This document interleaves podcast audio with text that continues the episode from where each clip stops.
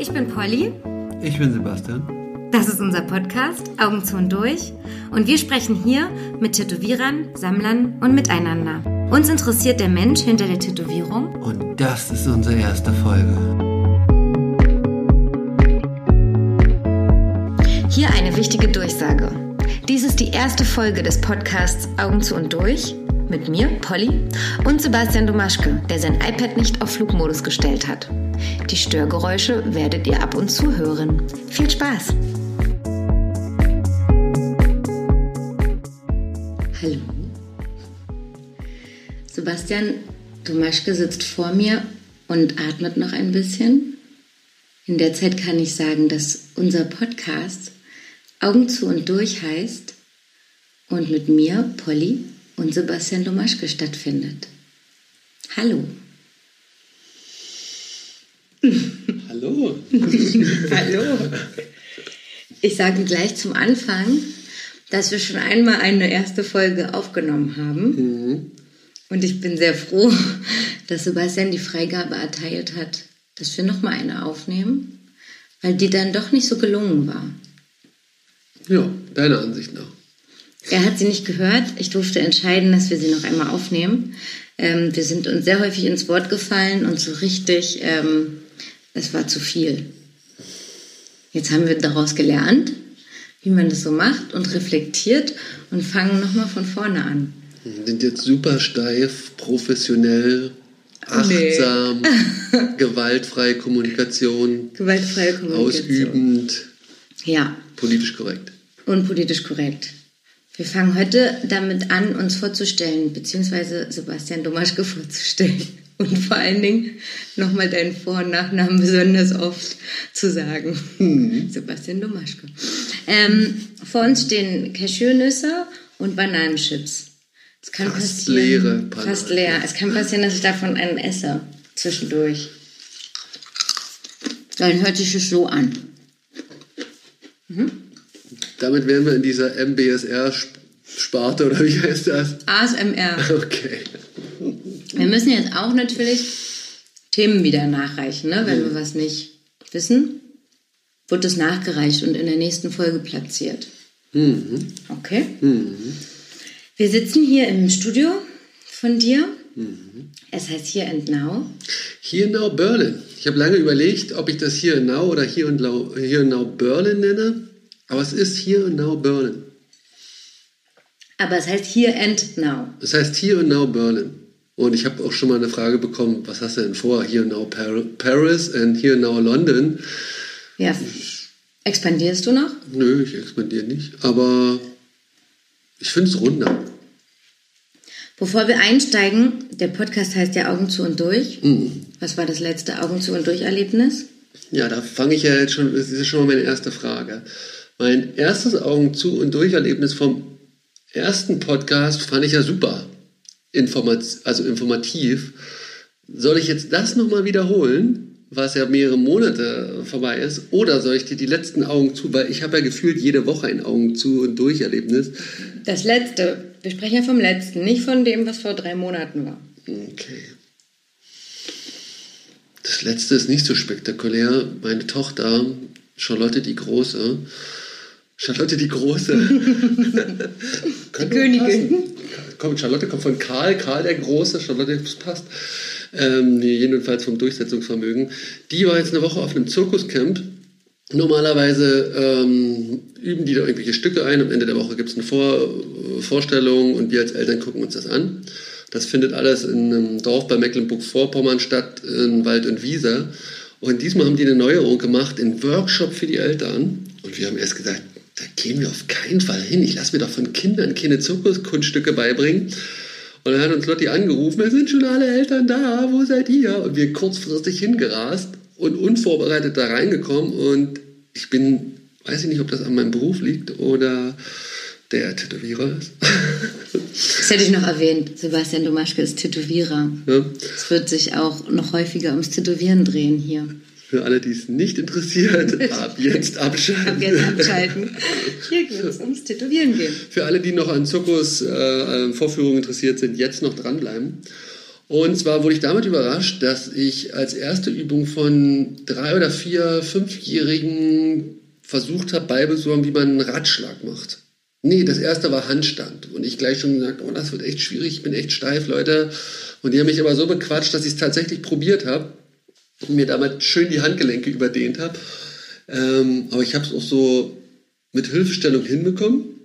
Und dann wollten sie mich zum Ratschlag überreden. Das habe ich dann wieder abgewehrt, weil ich dachte, da kann ich mich ernsthaft verletzen. Und dann bin ich zum nächsten Workshop gekommen. Das war nicht Feuer oder äh, die Clowns oder Theatergruppe, sondern es war eine Akrobatikgruppe und es ging darum, in so einen Reifen zu steigen, der einen Meter hoch in einem Baum hängt und in diesem Reifen sollte man rumtoben. Und das wollten mir die Kiddies beibringen und die haben es irgendwie mit Sympathie geschafft, dass ich in diesen Kackreifen da hoch bin. mit so einer komischen Rolle haben sie mich da rumgeschoben und ich dachte, ich sterbe ähm, gleich. Ähm, habe das aber irgendwie absolviert und das hat mich schon Überwindung gekostet, weil ich schon die Angst hatte, ich mache mich jetzt vor meiner Tochter lächerlich, weil die schon die ganze Zeit bei den Aufwärmübungen immer schon so Tipps gegeben hat, ey Papa, das macht man so. Und sie war hart nervös, dass ich jetzt ja keine Scheiße baue. Äh, ich habe das versucht, damit Sympathie irgendwie da wettzumachen, indem ich so ein bisschen mich, über mich lustig gemacht habe und so.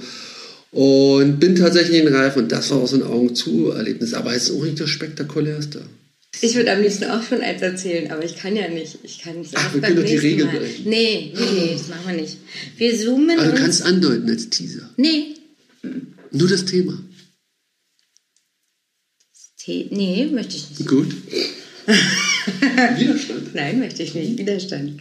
Ähm, wir gehen, so wie du es liebst, damit es strukturiert hier abläuft. Mm, ne? Ich liebe Struktur. Gehen wir nochmal an, ganz an den Anfang. Ja. Ähm, wir sind hier in deinem Studio, Ja. immer noch in Friedrichshain. Ja. Mehr wird hierüber nicht verraten, weil wer dich finden will, muss dich suchen. Richtig? Ja. Ist jetzt nicht Ähm, so schwer, aber ähm, es ist hier nicht ähm, ein Reinkommen und Aussuchen Tattoo-Studio. Ja. Deswegen, äh, hier hören ja auch Leute zu, oder wir würden ja uns auch wünschen, dass hier Leute zuhören, die nicht unbedingt schon komplett in der Tattoo-Welt eingetaucht, in die Tattoo-Welt Das würdest du dir wünschen. Ja, Mhm. ich finde, jeder hat die, das Recht zuzuhören hier, Total. oder? Total. Wie alt bist du? 40 jetzt. Und seit wann bist du Tätowierer? Rechenaufgabe 2004. Man darf husten. Ach so, ich wollte gerade sagen, das wird jetzt gerade schon. Äh, 2015 Jahre? Nee? Ja. Seit 2004. 2004, genau. 2004 habe ich eine Lehre gemacht. Ich glaube, es war nicht gerade drei Jahre, ein, zwei Jahre in Finsterwalde, Hardcore Inc. bei Matthias Böttcher, Lutz Lehmann und zusammen mit Kevin Pankowski. Grüße an die Jungs. Ich wollte gerade sagen, ähm, wir verlinken die dann gleich nochmal unten in den Kommentaren. Klar, kein Ding. Aber auf jeden Fall muss ich Grüße bestellen. Ähm, und bin danach relativ zackig nach Berlin gegangen. Was hast du vorher gemacht? Vorher habe ich äh, den klassischen Werdegang. Äh, Rowdy? ja, das ist so ein Parallelleben. Ich habe ja irgendwie so ein Jack Jekyll und Hyde Leben geführt. Also tagsüber Schule, Abitur, Bundeswehr. Ja, stimmt, arbeitslos war ich zwei. Nee, man könnte sagen, ich war in der Bewerbungsschleife für Kommunikationsdesign an der Fachhochschule Potsdam. So habe ich mir das eingeredet. Und danach studiere ich und fertig. Parallel war ich aber äh, in der Subkultur, Drogen und Alkohol, süchtig, würde man das dramatischerweise sagen, oder Konsument von Drogen und Alkohol, äh, in kriminelle Machenschaften verwickelt, habe eine Vorstrafe, Bewährungsstrafe, ähm, Ich komme nochmal darauf zurück. ja, ähm, habe glaube nichts ausgelassen, was man nicht machen darf. Und der, was war das eigentlich? Und wie ich dann zum Tätowieren gekommen bin? Was ich davor gemacht habe? Ach so, genau. Und äh, weil dieses Lotterleben irgendwann ein Ende haben musste, wie mein Vater mir mal sagte. Ja, und wenn ich weiter zu Hause wohnen will, weil ich natürlich zu faul war, arbeiten zu gehen, habe ich weiter bei meinen Eltern gewohnt, ähm, sollte ich eine Lehre anfangen und ich sollte mir irgendwas aussuchen. Das ist der Raumausstatter dabei rausgekommen. Für mich der langweiligste Job.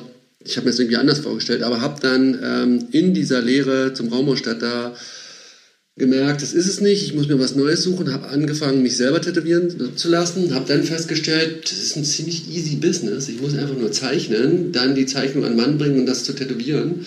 Äh, das kann jetzt nicht so schwer sein. Und habe dann während dieser Raumerstatterlehre schon angefangen, Tattoo-Vorlagen zu zeichnen und bin so von Studio zu Studio oder Convention zu Convention getingelt und habe die den Tätowierern verkauft, weil damals noch nicht so viele Tätowierer selber gezeichnet haben und schon gar nicht New School Comic Designs, die damals der letzte Schrei aus Amerika waren. Also bunte Schwalben mit weit aufgerissenen ja, LSD-Augen. riesige Augen. Eigentlich hatte alles riesige Augen ja. und es hatte auch alles Gesichter. Also Herz, Äpfel hatten Gesichter, Äpfel, ne? Eight Balls, also alle Traditional Klassiker wurden verniedlicht, vercomict. Ja, auf jeden Fall. Mhm. Wahnsinnig viel Zucker reingepumpt, verzerrt, beleuchtet mit den wirsten Farben von allen Seiten. Es ging eigentlich nur darum zu zeigen, wie krass kann man zeichnen und wie viel Farben und Effekte kann man in ein Motiv reinpacken, sodass es möglichst überladen ist. Mhm. Ähm, die Dinger gingen richtig gut und dann habe ich festgestellt, naja, wenn meine Designs gut gehen, dann kann ich die auch irgendwann tätowieren und dann bin ich in dieser Raumerstatterlehre äh, während eines Praktikums in Finsterwalde, ich hätte nicht vermutet, dass es in diesem Ort nahe, was ist denn da in der Nähe, Cottbus, ja, nahe Cottbus, sich ein qualitativ hochwertiges Tattoo-Studio befindet. Ich hätte eher gedacht, da ist so eine Bikerbude mit einem Tätowierer, ja, und seinen 20 Kumpels. Seinen 20 Kumpels, drei Hunden und äh, einer Crackpfeife. Äh, aber dem war nicht so. Das war ein ziemlich stylischer Laden mit jungschen Typen, genauso alt wie ich. War, glaube ich, auch mehr ein Jugendclub, aber irgendwie auch sehr professionell. Für die damalige Zeit die Tattoo-Qualität ziemlich hoch, dank Lutz Lehmann. Und ähm, den habe ich Flash verkauft, die meinten, wir tauschen nur gegen Tätowierung, dann habe ich mich da tätowieren lassen. Nee, ich habe meine damalige Freundin gesagt, die soll sich da tätowieren lassen, also von meinem Gutschein, um das erstmal abzuchecken, ob das okay ist. Und dann habe ich mich erst tätowieren lassen. Mhm. Also ich habe erstmal ein Versuchsopfer vorge vorgeschoben, mhm. ganz gentlemanlike. Ja, und dann bin ich dann irgendwie so drinnen geblieben. Gefühlt den Fuß in der Tür, den habe ich nicht mehr rausgenommen.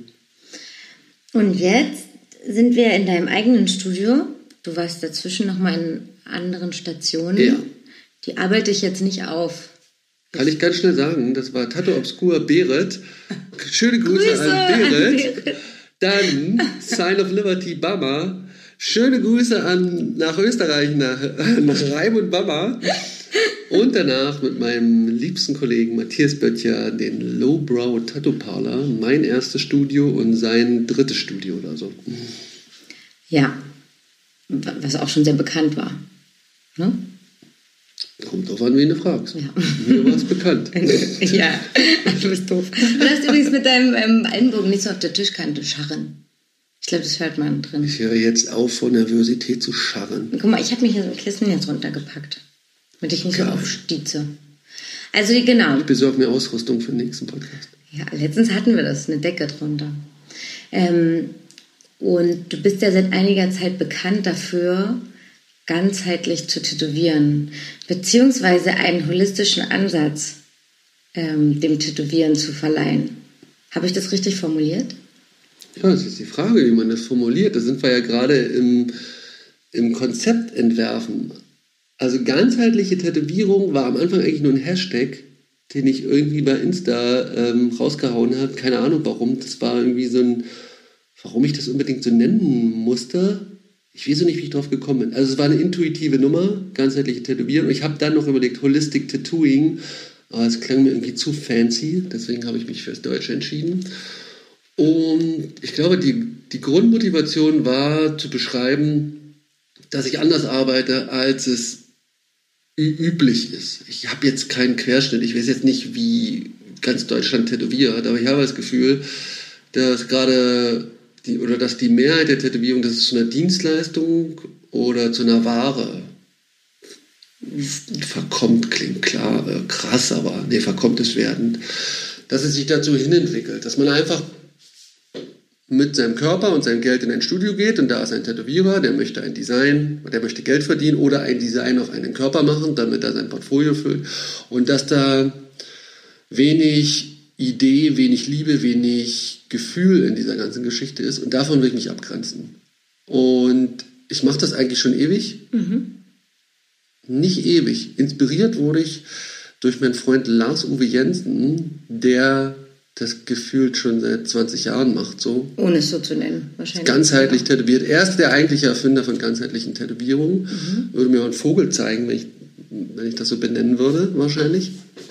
Ähm, von ihm inspiriert habe ich festgestellt, Tiefgang im Motiv, Tiefgang im Gespräch, Tiefgang ähm, auch auf Gefühlsebene kann eine Tätowierung aufwerten oder erweitern. Dass es eben nicht nur ein Bild ist, was man sich irgendwo aussucht, wie so ein T-Shirt bei einem Modediscounter, sondern dass man sich damit identifiziert, ähm, es vielleicht wie ein Tagebucheintrag benutzt oder zum Verarbeiten von Gefühlen, positiv und negativ, dass man auf jeden Fall Körper, Geist und Seele, was ja ganzheitlich heißt, dass mhm. man alle drei Aspekte, Gefühl, Gehir Gedanken oder Geist und den Körper vereint und nicht nur den Körper dekoriert. Kannst du den Prozess erklären, ähm, wie man sozusagen dann zu dir kommt und wie dann der Motivwunsch beziehungsweise genau man sich dann diesem Motiv nähert? Ähm, also wie kommen Leute zu dir und wie entsteht dann die Idee?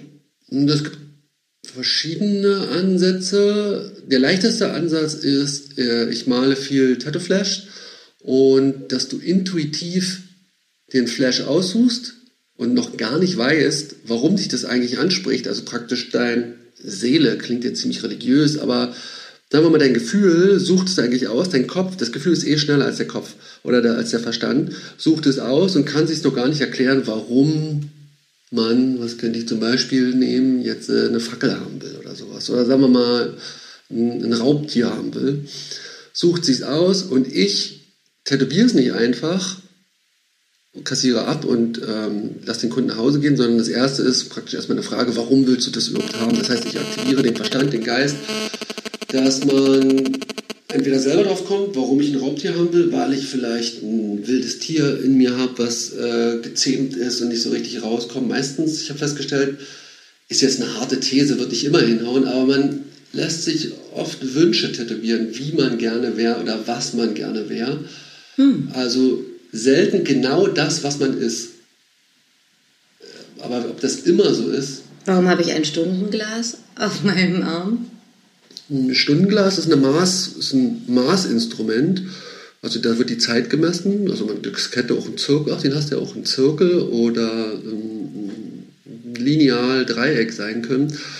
Und das heißt einfach für, für Mäßigkeit, für Maßhalten. Und vielleicht bist du ein Mensch, der sehr enthusiastisch ist, auch sehr energetisch ist und mit Energie um sich wirft. Vielleicht ist auch geil, als würdest du es nicht wissen.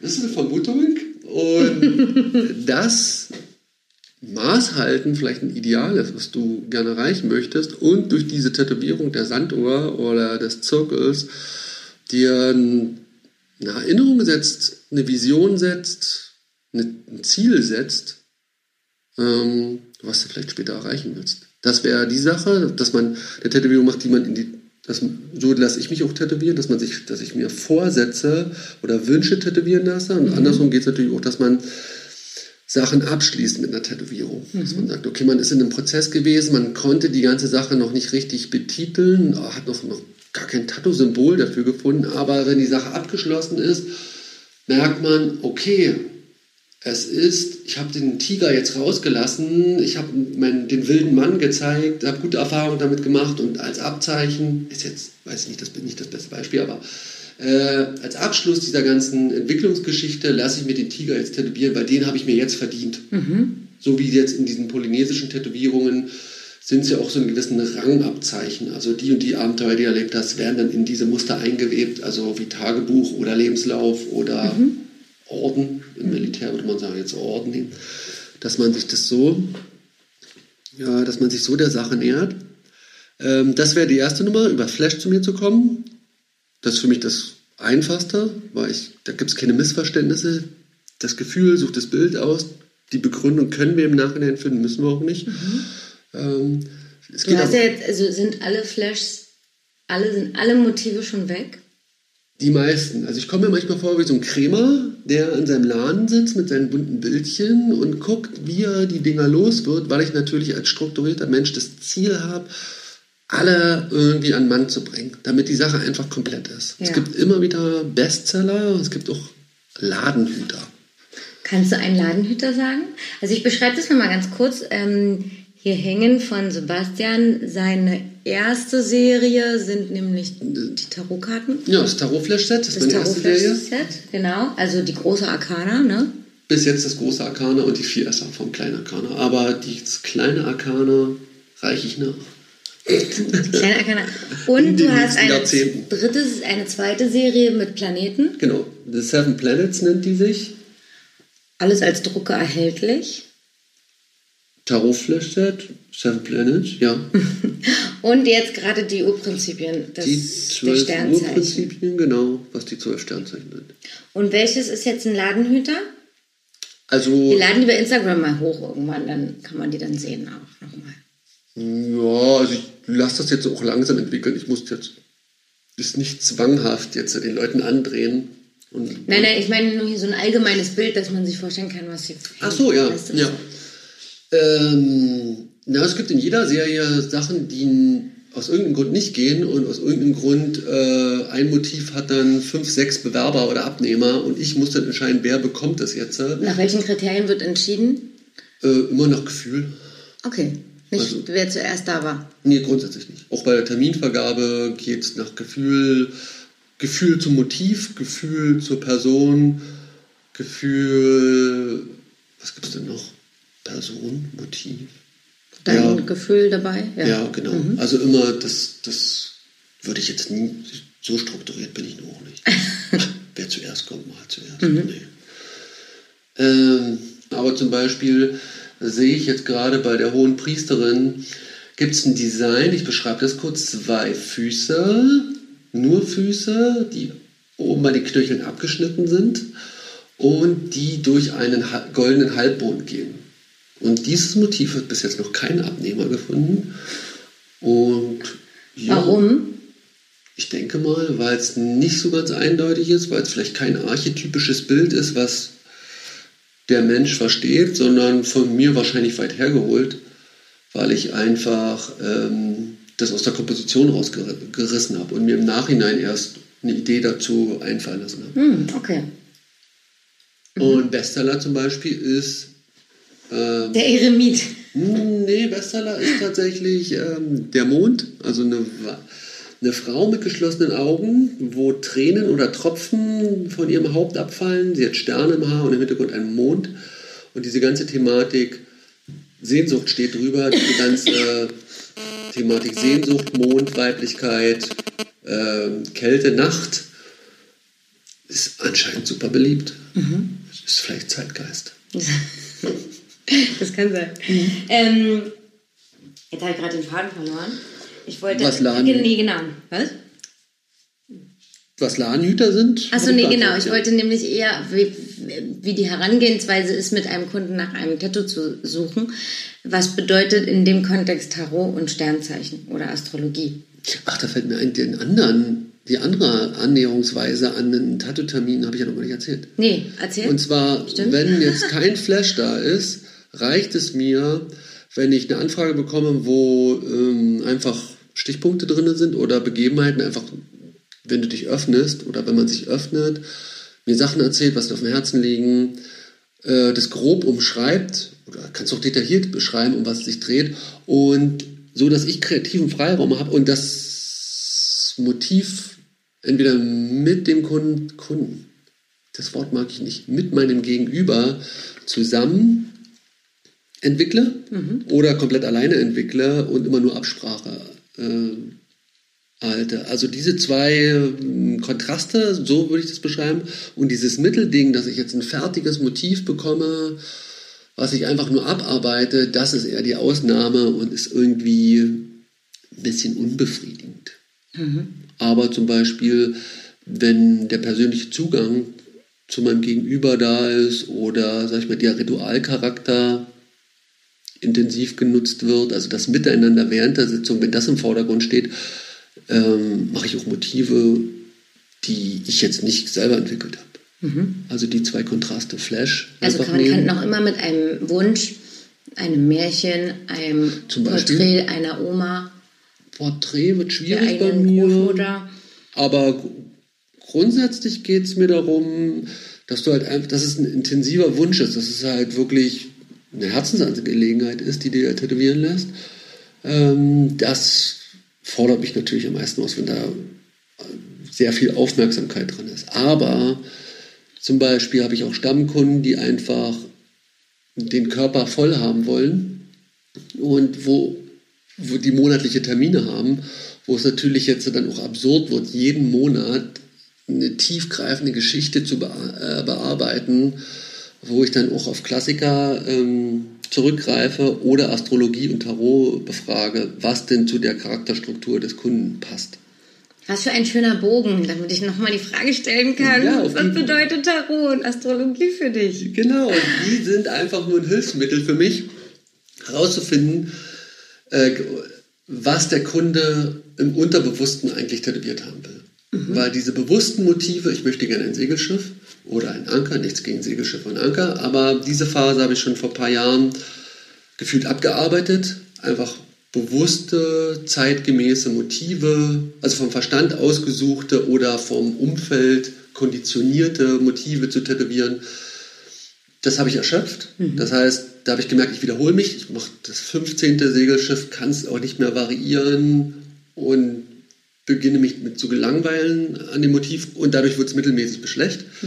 Ähm, dann habe ich festgestellt, ich brauche ein anderes, ich brauche einen anderen Zugang zur Tätowierung, einen tieferen Zugang und da brauche ich eine neue Bilderwelt und die ist nicht im Traditional-Bereich, auch nicht im Ignorant-Style oder im Porträt-Chicano-Modus.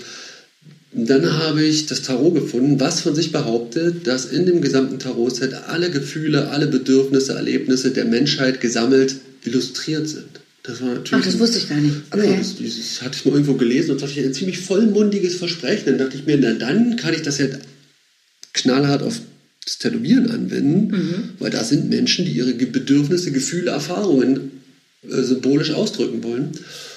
Und habe mich dann gemacht, dieses Set, dieses Tarot-Flash-Set zu entwerfen, wo du die klassischen Tarotkarten gesplittet hast in einzelne tätowierbare Motive, so dass du nicht das gesamte Bild, was ja einen viereckigen Rahmen hat, dir auf den Rücken knallen musst, sondern halt auch den Narr zum Beispiel extra, ohne Hund, ohne, äh, ohne Berglandschaft und Ja. Sack und Pack.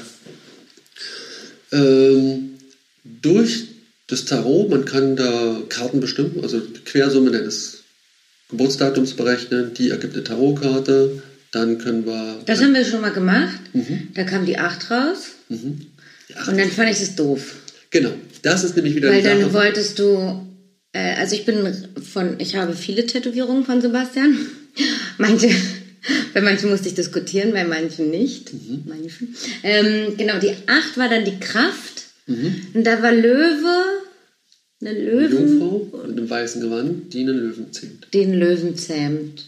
Und dadurch war, hat, war dann dein Vorschlag halt irgendwie auf Löwe zu gehen. Ne? Und züngelnde Flammen. So einen roten Löwenkopf, glaub ich. Genau. Der steht ja für dieses Das feurige, sexuelle Tier in dir, diese animalische Urkraft, die aber einen Ausgleich durch die weiß bekleidete Jungfrau braucht, sodass du diese zwei Extreme miteinander verbindest. Mhm. Was in der Zahl 8 auch wiederkommt, da die ja in sich ausgeglichen ist. Also ist ja auch ein super trendy Tattoo-Symbol geworden. In Fachkreisen der Assi-Propeller genannt. Die Lemniskate im Tarot. Der Assi-Propeller. Der Assi-Propeller, das ist Das so ein Un-. Das Unendlichkeits- das Never-Ending-Sein ist einerseits die Lebniskarte im Tarot und auf dem Tattoo-Markt der Assi-Propeller.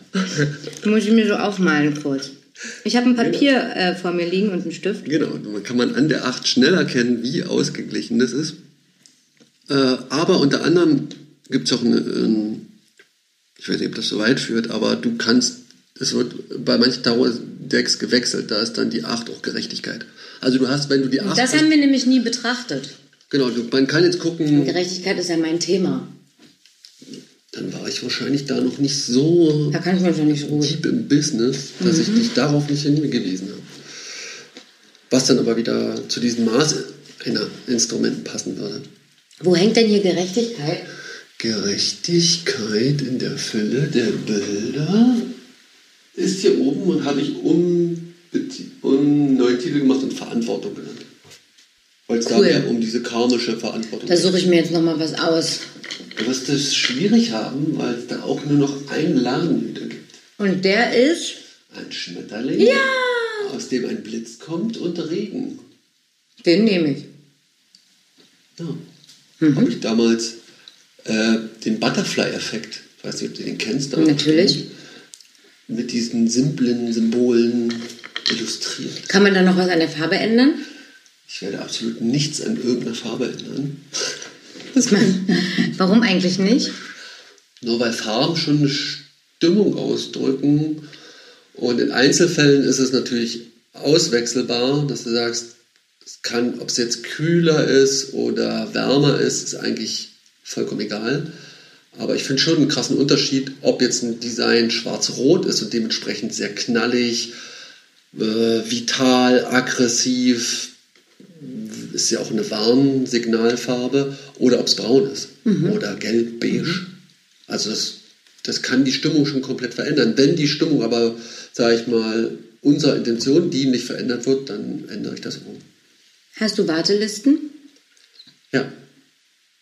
Ja? ja. Ich habe hab, genau eine Warteliste. wie stolz er das gerade gesagt hat. Schade immer, dass man meinen Podcast nicht sehen kann, wie die Leute gucken. Ja, Das ne, war gerade so ein, ja. Man kann natürlich äh, an Wartelisten äh, vielleicht auch die Qualität des Tätowierers erkennen, obwohl es Ich ist glaube eine, ge- ja. eine gewagte Aussage. Aber ich fühle mich wohl mit einer Warteliste, dass ich einfach sage, okay, ich muss jetzt nicht jedes Design annehmen, damit ich die Miete reinkriege, sondern kann frei nach Gefühl und Herz einfach aussuchen und sagen, nee, das ist jetzt die Zeit. Also ich habe für die Person jetzt die passende Energie und dadurch wird es immer die bestmögliche Tätowierung und muss es nicht abarbeiten und Kompromisse eingehen oder Pflichttätowierungen machen, sondern jede, jeden Kunden, da ist das Wort Kunde wieder, jeden Menschen, den ich aussuche oder der mich natürlich vorher ausgesucht hat, das ist ja mal, ich, ich will mich jetzt nicht höher stellen oder sowas, sondern Erst sucht mich der Kunde aus und dann erlaube ich mir das Recht zu nehmen, auch den Kunden auszusuchen. Und damit ist für mich eine Gleichberechtigung da. Ähm, und das finde ich auch gut, dass man einfach auch sagen kann, ich glaube nicht, dass wir zusammenpassen, aber so wie vorhin vor der Tür, ich weiß da einen Tätowierer, der dir die Unterschrift deiner Großmutter am 29. November sehr gut tätowieren kann. Aber ich habe weder am 29. November Zeit, noch die Energie, die, diese Unterschrift zu tätowieren. Ähm, warum machst du das nicht? Ich, fühlst du dich, ähm, also ist das so ein Arroganzding, so dass man, dass man, wenn man du bist, nicht mehr solche Motive sticht? Na, das ist schon einerseits dieses, dass ich, wie das Beispiel mit dem Segelschiff, dass ich schwer für mich ist, Sachen, die ich schon sehr oft tätowiert habe, nochmal neu zu interpretieren und damit es Gefahr läuft, dass ich mich langweile und das Motiv mittelmäßig schlecht wird. Andererseits gibt es Motive, wo ich keinen Zugang habe, Porträts oder Graphic-Sachen, da kenne ich mich nicht aus. Also ich bin schon voll die Nische. Also Genau, aber die Frau, die dich vorhin angesprochen hat, die, der kannst du ja einfach, du kannst die Unterschrift nehmen, da ein Stencil draus machen, raufmachen und nach einer halben Stunde. Ja, aber in, ja genau, in der Zeit kann ich aber auch jemanden tätowieren, der eine Idee hat oder ein Projekt für mich hat, das mir mehr entspricht, wo ich mehr Leidenschaft habe. Also es geht einfach darum, wenn jetzt, äh, wenn sie die einzige Kundin wäre, dann würde ich mich natürlich gerne darauf einlassen. Und weil das wäre auch eine ganzheitliche Tätowierung, Tätowierung, weil die Idee ist da, Zugehörigkeit zu ihrer Großmutter, ähm, ein Gefühl der Liebe, Verbundenheit zu ihrer Großmutter, das, der Ritualfaktor, den könnte ich auch mit so einer einfachen Tätowierung, obwohl es dann schwierig wird, weil man ja sehr kurze Zeit zusammen ist bei so einer Unterschrift, da ist das Miteinander natürlich nicht so intensiv. Das ist natürlich höher, wenn du eine drei, vier Stunden Sitzung hast oder länger. Mache ich jetzt auch nicht mehr, aber habe ich früher länger gemacht. Je länger die Sitzungen, umso intensiver sind natürlich die Treffen oder das Miteinander. Und bei so Walk-ins bleibt es oft an der Oberfläche, obwohl ich jetzt so auch sagen würde, dass, ich, dass es mir gar nicht mehr möglich ist, mit Leuten im Smalltalk-Oberflächenbereich zu bleiben. Ich wollte gerade fragen, öffnen sich die Menschen bei den, deinen Sitzungen gleich? Ist so unterschiedlich? Also Oder gräbst du hart? Das ist genau, ich habe früher gepusht, also weil ich einen Bedarf hatte nach Tiefgang, habe ich natürlich, nicht natürlich, sondern habe ich gepusht, nachgeforscht, nachgefragt und sicherlich den einen oder anderen auch unter Druck gesetzt. Ähm, davon nehme ich jetzt Abstand, wie man so schön sagt. Also ich biete Bei mir noch nicht angekommen. Bei speziellen Personen mache ich natürlich Ausnahmen. ähm, jetzt biete ich an und ich habe auch das Gefühl, dass die richtigen Leute auch wissen. Also das, die, das Resonanzgesetz, habe ich das Gefühl, gibt mir genau die passenden Menschen. Jeder hat den Klienten, den er verdient. Exakt, genau. So wie meine Schwingungshöhe ist, also so wie mein Zustand ist, so eine Leute ziehe ich auch an. Mhm. Und das ist nicht so, manche denken, äh, ich will doch aber coole Leute tätowieren und deswegen müssen die jetzt kommen wegen dem Resonanzgesetz. Äh, du ziehst das an, was du bist. Also wenn du cool bist. Nicht, was du hoffst. Genau, nicht, was du sein willst, weil dann bist du es ja nicht, weil sonst würdest du es dir nicht wünschen, sondern das, was du bist, so eine Leute ziehst du an. Also deine Kunden sind immer Spiegelbild deines Inneren. Und wenn meine Kundschaft, da haben wir dieses fiese Wort wieder, wenn die Menschen. Ja, was heißt es? Was, was nehmen wir denn für ein Wort? Ja, ich wenn jemand eine Idee hat, kann er das ja irgendwo drunter schreiben. Ja. Was man da sagt. Und es ist nicht, Klient, Mandant, Patient. Keiner dieser Wörter ist es. Ich habe bis jetzt noch keins gefunden. Wir sage, haben letztens darüber diskutiert, ob es Freund ist. Ja, das muss man ja differenzieren. Es gibt ja Menschen aus den eine Beziehung, wo, Kundenbeziehungen, wo eine Freundschaft draus wird, Mhm. aber nicht immer. Und ja, ich würde jetzt einfach Menschen gegenüber sagen, so schwülstig wie das klingt, aber das trifft es ja einfach. Ähm, jetzt wiederum habe ich den berühmten Faden verloren. Also die Mensch, du, äh, deine These ist, man zieht automatisch natürlich Ah, die ja, Menschen ja, an, ja. die man, ähm, was man selber ist oder ausstrahlt. Ja, Ähm, genau. Und Und, demnach stimmt der Satz, ne? jeder hat den Hund, den Kunden, den was auch immer, den er verdient. genau. Und wenn mein, die Leute, die zu mir zum Tätowieren kommen, wenn die Spiegelbild meines Inneren sind, dann bin ich mit meinem Inneren sehr zufrieden. Weil das sind durchweg angenehme Menschen, interessante Menschen und Was spiegel ich, dass ich zu dir gekommen bin? Ich bin seit 2011 Kundin bei Sebastian und Freundin Spiegel seit wenigen Jahren. wenigen Jahren mit einem Bedauern. Ja, es hat lange gedauert. Ne? Oh ja, das Jahrelang habe ich versucht, mich mit dir anzufreunden. Zu pushen, das hat nicht gemacht. Nee, ja, eigentlich nicht. Jahrelang, das passt. Bei mir dauert immer alles lange. Ich muss das also auch. Hey, ich habe nicht gepusht, mit dir befreundet zu sein. Wie hört sich das denn an? Das hat sich ergeben. Oder? Sehe ich genauso. Du hast dich ergeben. Ich habe mich ergeben, das passt eher. Ähm, du spiegelst. Du, was, welcher Aspekt? Also ich kenne dich, ich habe ja jetzt nicht, ich habe ja mehrere Aspekte jetzt.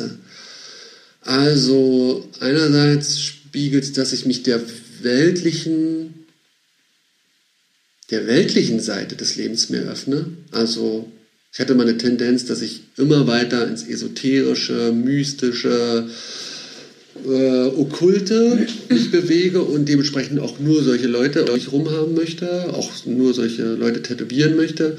Und dann festgestellt habe, das ist eine totale Einseitigkeit und eine, eine Wertung halt auch, die überhaupt keinen Sinn macht. Und du repräsentierst ja für mich auch so den Zeitgeist, ähm, das übliche Leben, Ohne Wertung. ohne, ohne Wert, tatsächlich ohne Wertung. Also ein wertend würde ich sagen, ein konditioniertes Leben ähm, mit den Klassikern Zweiraumwohnung, 40-Stunden-Job, ähm, demnächst zwei Katzenbabys, einen festen Freund, Ein fester Freund. ein Auto, was äh, abbezahlt wird auf Raten, Oh, du bist ein Arschloch. gemachte bin ich- Fingernägel. Gemachte Finger. Jetzt finde ich, find ich mich richtig scheiße. Ja. Das kommt ja auch dabei ich raus. bin wenn man Max Mustermann. Ja. Max Mustermann. Was ist denn die weibliche Variante von Max Mustermann? Weiß ich nicht. Gibt's Aber bestimmt sag doch nicht ja jetzt. Nein, aber wenn du das wertfrei so sagst, Du bist verheiratet, genau, hast zwei könnte. Kinder. Genau. Übe. Jetzt heutzutage fast normalen Job aus. Ja. Da wird zu einem normalen Job, Ernährst dich vegan. was jetzt aber noch nicht üblich ist. Da würde ich gerne mal Statistiken In sehen. Friedrichshain üblich. Da würde ich auch gerne Statistiken okay, das einsehen stimmt. wollen. Scheiße, ich kann, nicht, ich kann nicht gegenhalten. Okay, ich bin Max Mustermann, das ist okay. Ja. Was ich aber wirklich wertfrei sehe, und früher habe ich es natürlich überhaupt nicht wertfrei gesehen, weil ich ähm, gern protestiere, anders bin, Sachen in Frage stelle und auch tatsächlich eine Angst habe, gewöhnlich zu sein. Und dementsprechend versuche, alles zu machen, nicht gewöhnlich zu sein. Was ja auch schon wieder heißt, dass irgendwas Gewöhnliches in mir ist, wenn ich davon Ja, Angst habe. natürlich. Und ich habe jetzt festgestellt, dass ich mich damit ausgesöhnt habe.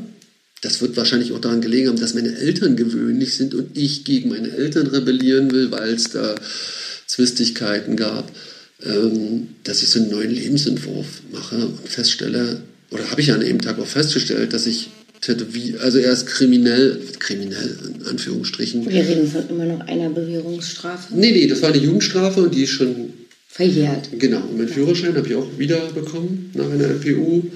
Und ich bin noch schon lange alkohol- und drogenfrei. Wie lange? Äh, alkohol- und drogenfrei, also mit Ausnahmen zwischendurch, aber seit 10, 8 Jahren. Ja. Und Ausnahmen, Das kannst du übrigens nicht mehr sagen, wenn du Ayahuasca gemacht hast. ja, was ich ja jetzt nicht als Droge nehme. Droge ist ja jetzt nur eine Substanz, wo ich das Bedürfnis habe, ständig nachlegen zu müssen. Und Ayahuasca ist dadurch, dass es ein sehr schwieriger Prozess ist mit Übergeben und äh, einer langen Sitzung, ist es für eine Droge schlecht geeignet. Hast du es jetzt schon gemacht? Nee. Okay. Also ich warte auf die Einladung. Du berichtest danach. Hier, Ja. Live on stage. Ja, kann ich machen. Ähm, obwohl ich da auch erst skeptisch war. Also ich habe mich, ich bin mir immer noch nicht so hundertprozentig sicher, weil es natürlich ein beschleunigtes Wachstum ist. Äh, meine Frau, meine Frau klingt auch so, Franziska, kann ich einfach, also ich sage jetzt mal, dass Franzis, wenn ich von Franziska rede, das ist meine Frau, weil ich das, Ich frage gleich nochmal nach deiner ja, Frau. weil dieser Titel, meine Frau, gefällt mir nicht. Ähm, Franziska hat mal ein schönes Beispiel gesagt, ähm, Meditation ist wie Laufen, Breathwork oder Atemübung ähm, ist wie Fahrradfahren und psychedelische Drogen nehmen, um sein Bewusstsein zu erweitern, ist wie äh, mit dem Flugzeug fliegen. Du kommst natürlich mit dem Flugzeug viel schneller von A nach B, aber die Unfallgefahr ist höher als beim Laufen. Das war dann so die Frage, warum muss ich denn mein Wachstum unbedingt beschleunigen mit Hilfsmitteln? Warum kann ich nicht einfach äh, das natürlich wachsen lassen? Breathwork machen. Breathwork machen oder nur meditieren, ähm, das was ich, ja genau, das sind ja die Techniken, die ich gerade, Meditation, Yoga und Breathwork, die ich jetzt gerade nutze, sehe aber halt auch die Möglichkeit oder habe mich jetzt mit der Möglichkeit angefreundet, einfach mal so eine Vorschau zu bekommen, was es alles möglich ist. Also dass Ayahuasca dir einfach eine, eine Preview gibt, was ein Mensch, was bei einem Menschen eigentlich möglich ist wie viel Tiefgang möglich ist. Und diese Preview dient natürlich nicht dazu, sich jedes Mal aufs Neue diese Preview reinzuzerren, sondern nur kurz sich zu motivieren und zu sagen, alles klar, danke für diese Vorschau, jetzt weiß ich, wo es hingeht und jetzt äh, gehe ich mit normalen Techniken in die Richtung weiter. Du denkst, es ist ein einmaliges Erlebnis, also. Ich würde es so benutzen, weil es jetzt, weil es ja trotzdem noch ähm, gepusht ist. Ne? Und wenn ich jetzt, ich, ich sehe auch die Gefahr, dass wenn ich regelmäßig psychedelische Drogen nehme, Gefallen an dieser, es ist ja keine Parallelwelt, sondern wahrscheinlich die Realität, aber dass ich Gefallen finde an dieser Zukunft, die mir aber körperlich oder geistig noch gar nicht entspricht und ich in so eine Art Traumwelt immer wieder flüchten möchte, weil es da so schön ist. Und das kenne ich ja von anderen Drogen, also mit allen Drogen oder Alkohol, das gehabt, habe ich grundsätzlich positive ähm, Erfahrungen gemacht und es sind immer Zustände gewesen, wo ich eigentlich nicht weg wollte, weil mein normales, verkopftes, konditioniertes Leben da total fad dagegen erschien.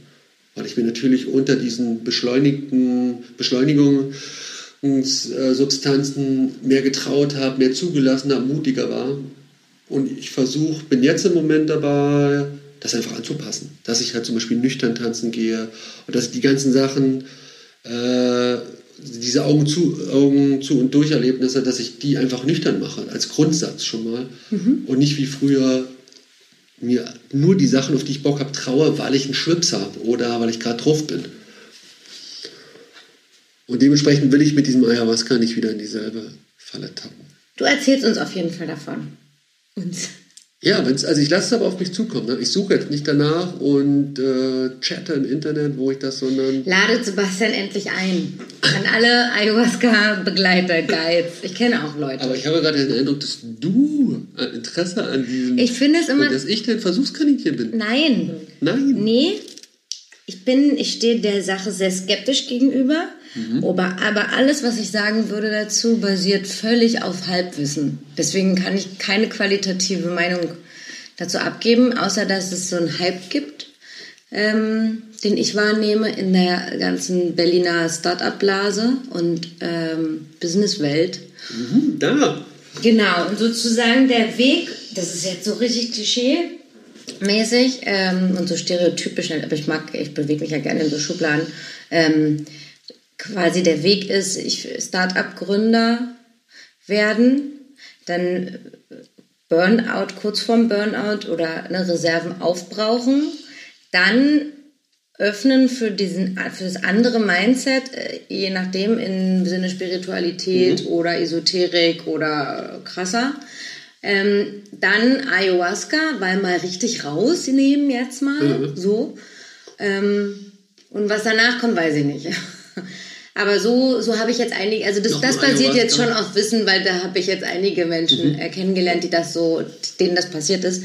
Und damit will ich jetzt nicht Burnout oder diese Erschöpfungszustände abwerten, weil die kenne ich und äh, kenne auch Menschen in meinem Umfeld. Ich meine nur, ähm, früher gehörte das komplett gefühlt in diese esoterische Szene und auf einmal genau hörst du von Managern und KPMG-Beratern, dass sie jetzt mal nach Brasilien zur Ayahuasca, zum Ayahuasca-Treatment fahren.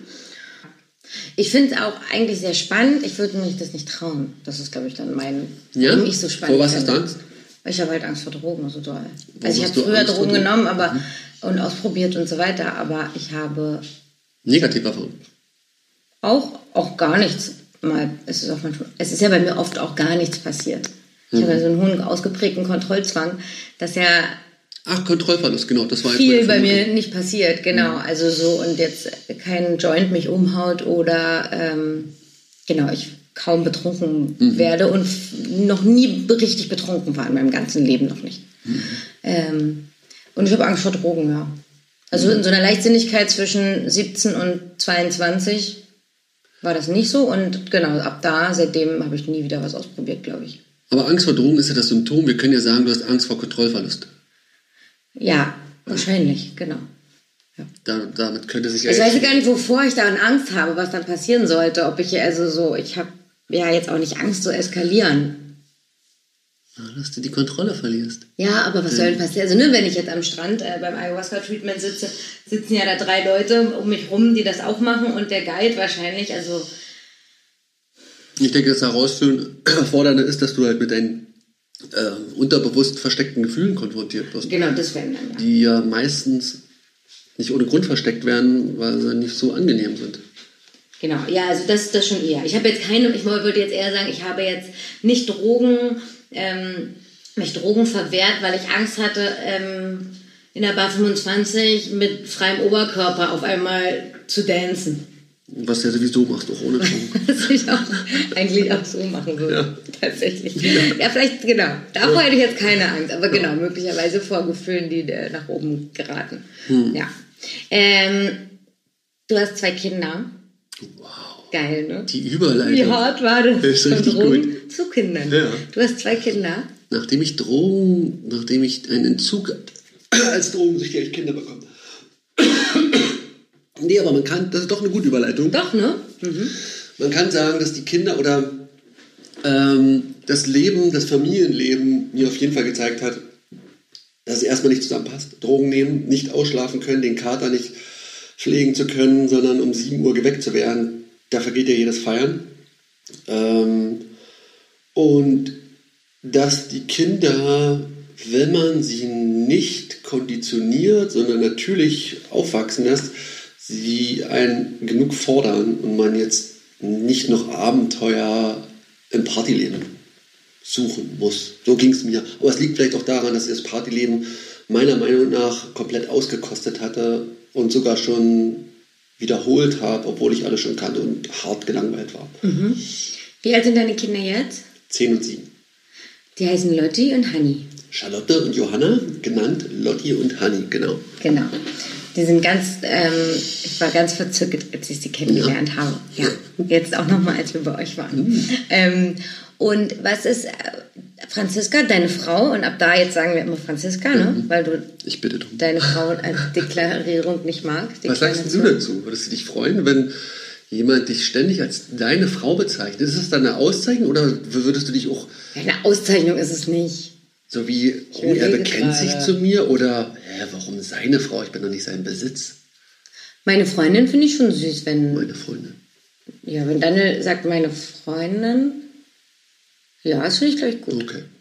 Ja, auf jeden Fall. Also ich würde gerne bei Franziska. Genau, aber ich finde, ich verstehe das bei ab, ab Heirat dann Frau zu sagen, finde ich, find ich auch komisch. Oder Mutti, wenn man dann. Die Mutti. Die Mutter, dass man sich dann nur noch Papa und Mama nennt. Genau. Immer in der dritten Person voneinander redet und dann auch noch untereinander. Mhm. Aber deine Kinder sagen Papa und Mama, ne? Die sagen nicht Sebastian und Franziska. Ah, wie sie wollen, abwechselnd. Aber ich hatte ihnen mal angeboten, dass sie mich durchweg Sebastian nennen können. Und dann meinten sie ganz empört, nee, dann denkt man ja, dass du nicht mein richtiger Papa bist. Und ich möchte einen richtigen Papa haben und oh, das auch okay. so nennen. Also mhm. da ist tatsächlich... ist es, das ist mein Niesen. Ach so. Das ist mein Niesen. Ich kann nichts dagegen machen. Das klang Englisch. Das ist mein Niesen. Das ist mein Niesen. Ich kann nichts dagegen machen, aber viele lachen drüber. Ja. Aber gut. Ich du bist jetzt nicht beleidigt, wenn ich dir nicht Gesundheit wünsche. Ich bin, werde von Daniel darauf konditioniert, Gesundheit zu sagen. Daniel Gensch? Daniel Gensch? Ja. Mhm. Daniel Gensch. Der Tätowierer Daniel Gensch. ja. Gut. Kann, kannst du Star-Tätowierer sagen? Ja, würde ich nee. Jetzt hast du mich auf jeden Fall. Ähm, ich werde darauf konditioniert, Gesundheit zu sagen und danach auch zu und auch Danke zu sagen, wenn jemand mir Gesundheit wünscht. Wie ist denn das jetzt eigentlich? Wie ist denn die aktuelle Vereinbarung, wie weit wir über unsere Partner die mit einbeziehen können in den Podcast? Ich finde ja auch, wenn jemand den, also unsere Partner können den hören, den ja. Podcast. Und dann kann man gerne in ähm, Konflikt gehen. Stimmt. Und sich dem stellen und, und sagen, sich dem stellen. In die Sendung kommen und sagen. Und ich bin ja, und da ich glaube, dass er den nicht hört oder nicht nie zu Ende vom, hört. Vom Leder ziehen. Vom, immer, es wäre cool, wenn wir immer so die letzte halbe Stunde und dann einfach dem Lästern über unsere Partner widmen, weil, glaube ich, hören die auch nicht mehr zu. Hm. Das ist ein schönes Bild, was du von Daniel machst. Oder? Ja. Nee, aber ich verstehe es ja auch so ein bisschen, dass das, ähm, ich glaube, er hat das als unhöflich empfunden, dass ich A, mich nicht bedanke, wenn man Gesundheit sagt zu mir. Und ich selber, glaube ich, aber auch nicht Gesundheit sage. Mhm. Das liegt aber, ich habe eine Ausrede dafür, weil bei meinen Eltern zum Beispiel, also wenn man, wenn jemand in der Umgebung meiner Mutter einmal zu viel niest, ist richtig Ansage. Was? Kriegst eine richtige Ansage. Die, noch einmal. Ja. Und es gibt noch eins obendrauf gleich. So. Also wenn Macht sie das bei jedem? Männer niesen ja oft zwei, drei, vier, manche sechs Mal hintereinander. Soll vorkommen. Und dann ist es so ein einmal ist so, pff, was ist denn da los? Bist du krank oder was? oh nee. Und dann, wenn dann noch ein drittes Mal ist, dann noch einmal. Es wird verboten. Gehen. Ja. Mhm. Konsequent. Ja. Mama. So. Über Mama dürfen wir auch nicht so viel reden. Ich wollte Die hört auf jeden Fall zu. Ähm, Wie wäre das, wenn deine Mama in den Podcast kommen würde? Ist das eigentlich deine Mama, deine Mutter oder nee, nennt sie mit Vornamen? Mama. Mummi, schreibe ich manchmal. Mama, nee, kann ja nicht in den Podcast kommen, wenn wir nur Tätowierer einladen. Oh, haben musst du sie tätowieren? Ja. Tätowierer oder Tätowierte. Hm, Können stimmt, wir öffnen. Jetzt wollte ich aber eigentlich fragen, du hast ja deine Kinder. Themawechsel ist gut. Du hast ja deine Kinder anders mit Franziska erzogen, als das der konventionelle Weg ist, richtig? Oder sogar nicht erzogen. Es gibt eine Zeitschrift, die heißt Unerzogen. Das trifft es halt einfach. Weil ja Erziehen, da ist das Wort ziehen drin und das beschreibt es eigentlich ganz gut, dass man ein Kind zerrt, in das Erwachsenenleben zerrt, aus unerfindlichen Druck, äh, aus, unter, aus unerfindlichen Grund so einen Druck aufbaut, also einen Zug, obwohl die ja von ganz alleine erwachsen werden.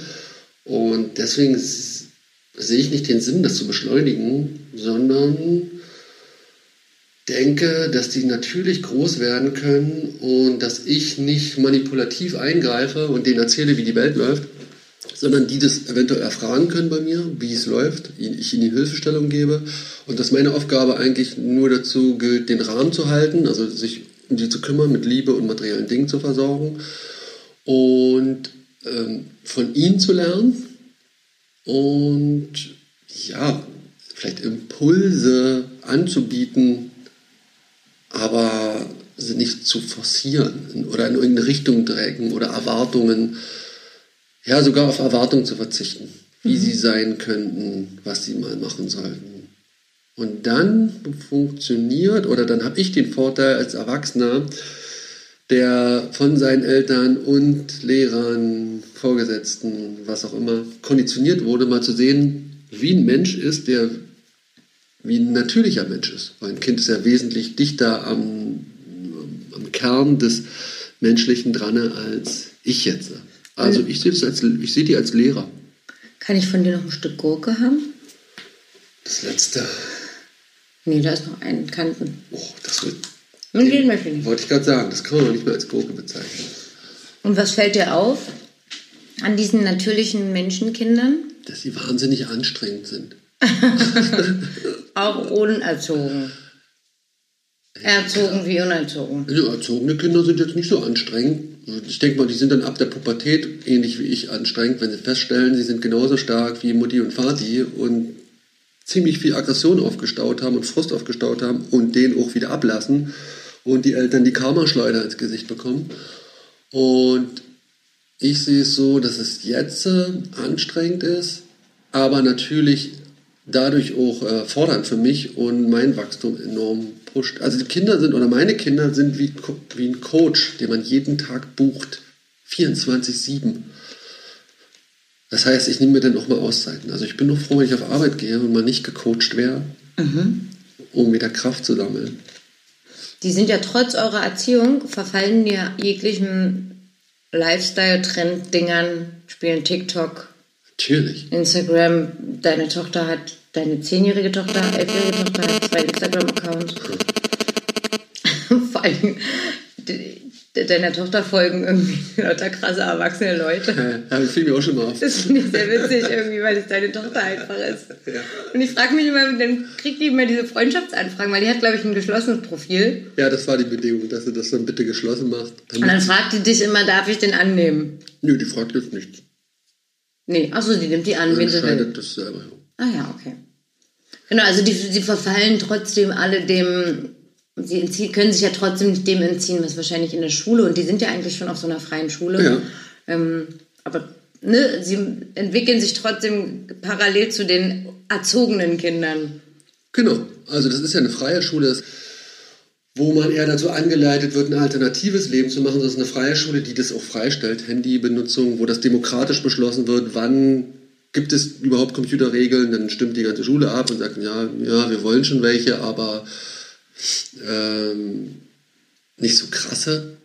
Und dementsprechend, das war auch eine, das war die erste Herausforderung, elektronische Medien. Unsere Vorstellung war so, das sind natürliche Kinder, die haben da gar keinen Bock drauf. Und dann wurden wir eines Besseren belehrt. Und dann war die Frage, können wir Zucker, Medien und diese ganzen krassen Verführer oder Manipulatoren, können wir das auch freistellen oder sind es halt ähnlich wie, wie harte Drogen, Suchtprogramme, wo man sie vor den, äh, wo sie beschützt werden müssen und sind jetzt auch beim Mittelweg, dass wir sagen, okay, wir lassen das schon zu, inhaltlich können die sich reinzerren, was sie wollen, aber es gibt eine zeitliche Begrenzung. Also aktuell sind es drei Stunden am Tag, wo sie freie Medienzugang haben. Fernsehen unterstütze ich nicht so. Ich habe auch kein Fernsehen. Ich mag das nicht, wenn die so Fernsehen gucken und da praktisch. Ich mag es lieber, wenn die sich im Internet praktisch ihre Sachen aussuchen, bewusst, was sie angucken wollen und wenn es halt auch nur Unpacking, wie heißt das, Unpacking-Videos sind von Unboxing-Videos Unboxing sind. Ähm, Können wir es auch mal machen hier? Unboxing-Videos? Ja. In einem Tätowierer-Podcast? Also, genau. Ich, ich, kann ja mal Verbrauchsmaterial bestellen. Ja, sowas. Und, dann, und ich packe einfach mal die Zeberrollen ja, aus. Ja, das können wir gerne machen. Ja, oder die Einweggriffe. Aber du Ein hast vergessen, dass wir in einem Podcast sind. Das Geräusch. Ah. Wo ist dein Salat? MBSR. Wo ist dein Salat? Salat nur in Papptüte. Also MBSR ist ja so ein Achtsamkeits ASMR. Ja, MBSR ist ein Achtsamkeitstraining, was ich äh, empfehlen kann. Das ist schön, dass du den letzten Bogen hier für heute gerade geschlagen hast. Du willst Feierabend machen? Nee. Nee, von gibt's meiner Liste. Achso, gibt es nee, einen Zeitlimit? Feierabend. Nur von meiner Liste. Weil wir haben deinen Job und deine Familie und jetzt machen wir noch deine ähm, ähm, deine körperliche Entwicklung von, von Meditation, Breathwork, Scan, Aha. fällt unter Breathwork? Ja. Genau. Über Ayahuasca haben wir schon gesprochen, da möchte ich nicht drüber sprechen. Nicht nochmal. Äh, da möchte ich jetzt nicht nochmal drüber sprechen. Ähm, du musst sie einfach nehmen. Du gehst ja zum Scan. Ja, das ist jetzt abgeschlossen. Also ich hatte eine, erst eine Einzeltherapie äh, bei Simone Wäsche äh, und sie hat mir dann empfohlen, eine Gruppentherapie zu machen. Also das heißt, Gruppen, es ist ja nicht kinetherapeutisch, es ist ja eine Körper, Körperarbeit oder eine Körpertherapie. Das ist jetzt keine Psychotherapie. Und sie hat mir empfohlen, eine Gruppe zu machen und jetzt habe ich zwei Jahre lang eine, eine Gruppe gemacht und fange nächstes Jahr an äh, eine Ausbildung zum Körpertherapeuten im Januar. Und dann bietest du Scan an? Ja, das habe ich mich auch gefragt, wozu ich das eigentlich haben will. Also ich merke, dass ich natürlich immer die Tendenzen habe, weiter in die Tiefe zu gehen. Also dass es mir jetzt nicht reicht, wieder nochmal eine Gruppentherapie eine Gruppenkörperarbeit zu machen oder Gruppentherapie, Psychotherapie, äh, Körpertherapie, sondern dass ich den nächsten Schritt machen will mit noch intensiverer Erfahrung und dass mir das wahrscheinlich in einer Ausbildungs, einer Ausbildungsgruppe, dass da wesentlich interessanter ist mhm. oder intensiver. Warum hast du damit angefangen? Angefangen habe ich, weil ich hatte jetzt keine grundsätzlichen Beschwerden, sondern nur so eine latente Langeweile. Trotz tollem Job, toller Familie, toller Frau. Ähm, alles war toll, aber so eine latente Langeweile, so ein, ich hatte das Gefühl, ich spüre alles nicht so richtig. Ich, alles ist irgendwie so ein bisschen fad und Kenn ich will, genau, das kennen wahrscheinlich viele. Und ich will auch keine Drogen mehr nehmen, um das jetzt aufzupeppen. Ja. Und ich hatte das Gefühl, ich möchte jetzt aber nicht für den Rest des Lebens in diesem faden Gefühl sein, weil ich festgestellt habe, es liegt gar nicht an den äußeren Reizen, dass die fad sind, sondern nur an meinem Empfindungsvermögen.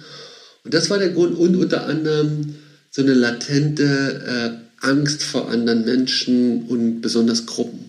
Mhm. Also die jetzt noch nicht so stark ausgeprägt war. aber dass ich zum Beispiel ungern einkaufen gehe, ungern mich sogar manchmal vor Kunden gefürchtet habe. Also montags morgen äh, das Gefühl hatte, oh Gott, jetzt kommt die Woche, jetzt muss ich wieder Kunden treffen. Ich wäre doch lieber Künstler und würde in meinem Atelier sitzen. Aber es geht als Tätowierer nicht. Und am Ende der Woche oder am Ende des Tages jedes Mal festgestellt habe, es sind total tolle Leute, total äh, schöne Erlebnisse. Und am nächsten Montag ging es wieder los. Und ich wieder Angst hatte vor den Leuten und eigentlich zu Hause bleiben wollte. Und dass ich mir, uh, wenn die Nummer jetzt, und ich habe schon von Kollegen gehört, bei denen es noch krasser geworden ist, die tatsächlich wirklich Zwangs, wie heißt das, Angststörungen, Zwangs Zwangsneurosen Neurosen bekommen, die dann auch den Beruf, das Berufliche äh, beeinträchtigen. Da dachte ich, jetzt suche ich mir mal irgendwas und habe eine Dokumentation über Willem Reich gesehen und da wurde von Körperpanzer geredet. Und das Wort Körperpanzer war so ein Signalwort, weil genau so habe ich mich gefühlt, wie als wenn ich eine komplette Ritterrüstung um mich herum habe und durch diese, diese sichere Abschirmung nichts wahrnehme, so richtig. Immer alles wie durch so eine Blechwand wahrnehme. Und er hat behauptet, dass man entpanzert werden kann und dann wieder zu seinem natürlichen Kern vordringen kann und dabei allerdings seine Schattenseiten, seine inner, sein inneres Tier, seine ganzen negativen, aufgestauten Aggressionen, Traurigkeit, äh, über, übertriebene Lust, dass man dem erstmal begegnen muss, bevor man in die dritte natürliche Schicht vordringt. Dann habe ich das Internet benutzt, bin sofort auf Simone gekommen, habe mich da angemeldet, habe eine Atemsitzung bei ihr gemacht, festgestellt, dieses tiefer rhythmische Atmen über einen längeren Zeitraum ähm, befreit mein Gehirn. Also die Denkprozesse hören auf, also da wird Energie vom Kopf abgeleitet und wieder in den Körper gebracht. Das heißt, ich war sehr kopflastig, alle meine Energie ging in den Kopf, das heißt Zwangsgedanken, ständiges Denken, Monkey in der Head oder Monkey Mind, Monkey Mind. Ähm, war schon so, dass ich es auch beim Einschlafen nicht abstellen konnte. Das kennen vielleicht auch viele, dass du einfach, dass da oben immer an. Immer an und dass ich die Kontrolle über meinen Verstand verloren habe. Nicht, weil ich wahnsinnig bin, sondern weil ich nicht mehr schaffe, den ein- und auszuschalten, maximal zu dimmen oder nicht, ohne mhm. Hilfsmittel. Und diese tiefe Atmung hat mir gezeigt, was passiert, wenn ich vom Kopf in den Körper gehe, wie dann meine Empfindungen wieder aktiver werden, wie ich ein ganz anderes Körpergefühl habe, wie Gefühle hochkommen, die ich verschüttet geglaubt habe oder ähm, und das war dann so der Anreiz, da weiter zu forschen. Und seitdem bin ich so ein bisschen auf diesen, bin ich ein bisschen, nicht ein bisschen, ich bin auf diesem Weg. Also ich will wieder zu diesem natürlichen Kern und benutze dafür Meditation, Yoga, Breathwork und demnächst Ayahuasca. Nein. Und Ecstatic Dance. Ecstatic Dance, jeden Donnerstag. Im Frank, Franz-Mehring-Platz 1. Ja, da gleich, genau. Also ich versuche nicht, ich will nicht jetzt regelmäßig jeden Donnerstag, aber meistens gehe ich Donnerstag hin. Ecstatic Dance ist eine Tanzmeditation, das heißt, es ist wie eine Elektrodisco, bloß, dass du nüchtern bist, dass du barfuß bist oder auf Socken.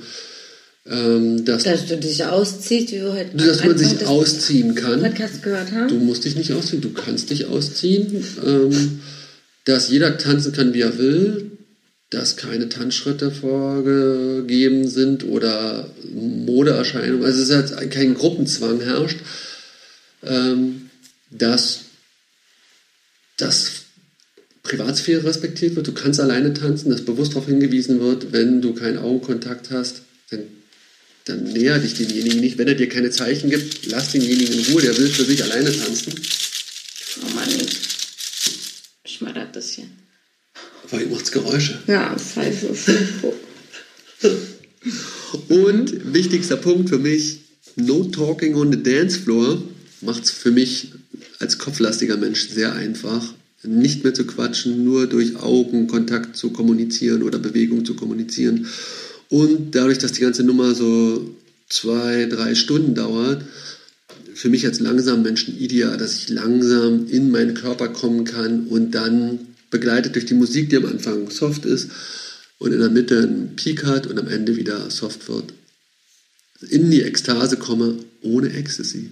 Also ohne chemische, pflanzliche Hilfsmittel, sondern tatsächlich ekstatische Gefühle habe, nur weil ich achtsam in den Tanz gehe und ich dann keinen Kater habe am nächsten Tag und mich an jede Erinnerung, äh, an jeder Begegnung erinnern kann, was für mich einen entscheidenden Vorteil hat zu dem ganzen Kram, den ich früher gemacht habe. Als du ähm, zu Simone das erste Mal gegangen bist, bei dem Scan, mhm. ich war ja auch einmal da. Ja. Und dann hat man ja so ein Erstgespräch. Ne? Ja. Da sitzt man ja in so einem ähm, etwas unprätentiösen Raum. Sie hat ein neues Studio, die hat ein eigenes. Ähm, das war damals nicht so schön auf jeden das Fall. Das war ein ja, Ströme-Institut, da kann man sind neutrale Räume mit Spröde, möchte ich sagen. Kein persönlicher Touch, aber dienlich. Äh, genau, dienlich. Aber genau, man hat ja dieses vor, ein kleines Vorgespräch, zumindest redet man 15 Minuten zumindest mal, wo, worum man jetzt da ist. Ja. Was hast du da gesagt? Da kann ich mich nicht mehr erinnern. Wahrscheinlich dasselbe wie jetzt. Ich weiß gar nicht, ob ich da schon meine Angstzustände gegenüber einem anderen Menschen erwähnt habe. Ja, wahrscheinlich. Hast du ähm, jetzt das Gefühl, du hast diese ganzen Phasen, die Wilhelm Reich nennt, um zur Entpanzerung zu kommen, schon durchlaufen? Auf keinen Fall. Die Entpanzerung nimmt nie ein Ende. Es gibt kein fertiges. Also kann ich nicht zu dieser dritten Schicht durch. Kannst aber die kannst du auch mal wieder verlieren. Ach so. Und nach der dritten Schicht gibt's ja dann auch noch mal, geht's ja auch noch mal weiter. Also Du hast ja auch mal erzählt, also man geht, du bist schon durch Wut war erst bei Männern, ne? Oder deine Ach so, ja, das war, gibt du bist schon durch Wut und dann Trauer und dann. Lustigkeit oder Lust. Ähm. Nee, warte mal, das war erst Lust bei mir, Wut und dann Trauer. Und jetzt äh, nach Trauer so, ja, so fast schon trippy Glückseligkeit. Also ich hatte auch mal ein Erlebnis, wo ich tatsächlich das Gefühl habe, ich bin mit dem Schöpfer oder mit einer schöpfenden Energie oder mit, mit einer sehr starken Energiequelle im Kontakt und kann die anzapfen. Das war aber auch in so einer Atemsitzung für ein paar Minuten nur. Also da, das sind diese Previews, wo man feststellt, was als Mensch alles möglich ist. Die sind aber am Anfang schon natürlich nicht dauerhaft haltbar. Und sobald du ja wieder rausgehst in dein Alltagsleben, kommst du ja wieder in eine andere Schwingung. Also durch die Gruppe um dich rum. Wenn ich jetzt als Tätowierer, nehmen wir an, ich wäre Tätowierer, Ja, ähm, auch ganzheitlich tätowieren wollen, wollen würde, ja. muss ich dafür diese Selbstreflexion erreicht haben? Es ist auf jeden Fall dienlich, aber beim ganzheitlichen Tätowieren will ich auch nicht wertend vorgehen. Jeder kann das in seiner Intensität machen und von seinem Standpunkt aus. Es, ist, es wäre auf jeden Fall erstmal eine Grundlage zu verstehen, diese acht Grundregeln. Nee, Regeln haben wir nicht. Regeln, das Wort fand ich doof. Grundsätze, Haben wir die schon hier? Dürfen wir die schon kommunizieren? die sind ausgearbeitet Steht da auf. und Holt dein iPad Pro. Mein iPad Pro, weil ich öffne mich der Zukunft und verteufle keine Früher hatte er nur einen Notizblock, er besitzt Ja. kein Handy. Ja, früher war ich auf dem Weg, wieder ein Urmensch zu werden oder zumindest im Mittelalter zu landen. Ähm, diesen Trend habe ich aufgegeben. Ja, also diese acht Grundsätze sind ganz schnell. Die Tätowierung soll in Form und Inhalt ausgewogen sein. Punkt 2. Selbsterkenntnis ist, das, ist der wahrhaftige Sinn der Tätowierung. Punkt 3. Die symbolische Bedeutung offenbart sich im gemeinsamen Prozess. Punkt 4. Gegenseitige Offenheit schafft eine vertrauensvolle Basis. Punkt 5. Der Tätowierer schafft für den Prozess einen geschützten Raum. Punkt 6. Tiefgang entsteht, wenn Verletzlichkeit zugelassen wird. Mein Lieblingspunkt. Den hat äh, Matthias Ziegenhain wirklich treffend beschrieben. Alles, was Text Grüße an Matthias. Grüße an Matthias an dieser Stelle. Ähm, ohne ihn hätte ich das gar nicht so formulieren können, sondern immer nur rumschwafeln können, wie es im ersten Podcast war. Ja. Wo du mich dieselbe Frage gestellt hast und ich eigentlich nur geschwafelt habe, Körper, Geist und Seele und so ein Quatsch. Ja. Punkt 7. Jede Sitzung versteht sich als Ritual für Körper, Geist und Seele. Punkt 8. Der schmerzvolle Prozess soll in Achtsamkeit erlebt werden. Also man sollte wissen, was ich mit Selbsterkenntnis meine, was Achtsamkeit überhaupt ist, was ist ein Ritual, was bedeutet Tiefgang, was meint er mit einem geschützten Raum, was meint er mit Worten wie Offenheit und Vertrauen, ähm, was ist überhaupt ein Symbol. Also wenn man die, diese Grundsätze nicht versteht, wird schon schwierig. Wie man die aber auslebt, kann jeder selbst entscheiden. Tschüss. Müssen wir auch sowas sagen, wie dieser Podcast wird produziert von Here Now featuring Polly. Nö, es ist ja nur, wir haben ja jetzt gar kein Team um uns herum. Dieser Podcast wird produziert von Sebastian Domaschke und Polly. Du bleibst konsequent Polly in. Ja. Okay, okay, okay. Dann werde ich jetzt den richtigen Namen nicht erwähnen. Nee, weil wenn man draußen in der richtigen Welt dann weiß, wer ich bin, Ach, du bist maskiert. Ach, ist ja toll. ich Ach, bin der Crow des Podcasts. Och, bitte nächstes Mal mit Maske. Och, bitte. Welche Maske würdest du nehmen? Kamel. Kamel- Ich muss so nötig auf Toilette, dass Ja. ich es nicht mehr halten Ähm, kann. Kamele können Wasser ziemlich lange halten. Tschüss. Ciao.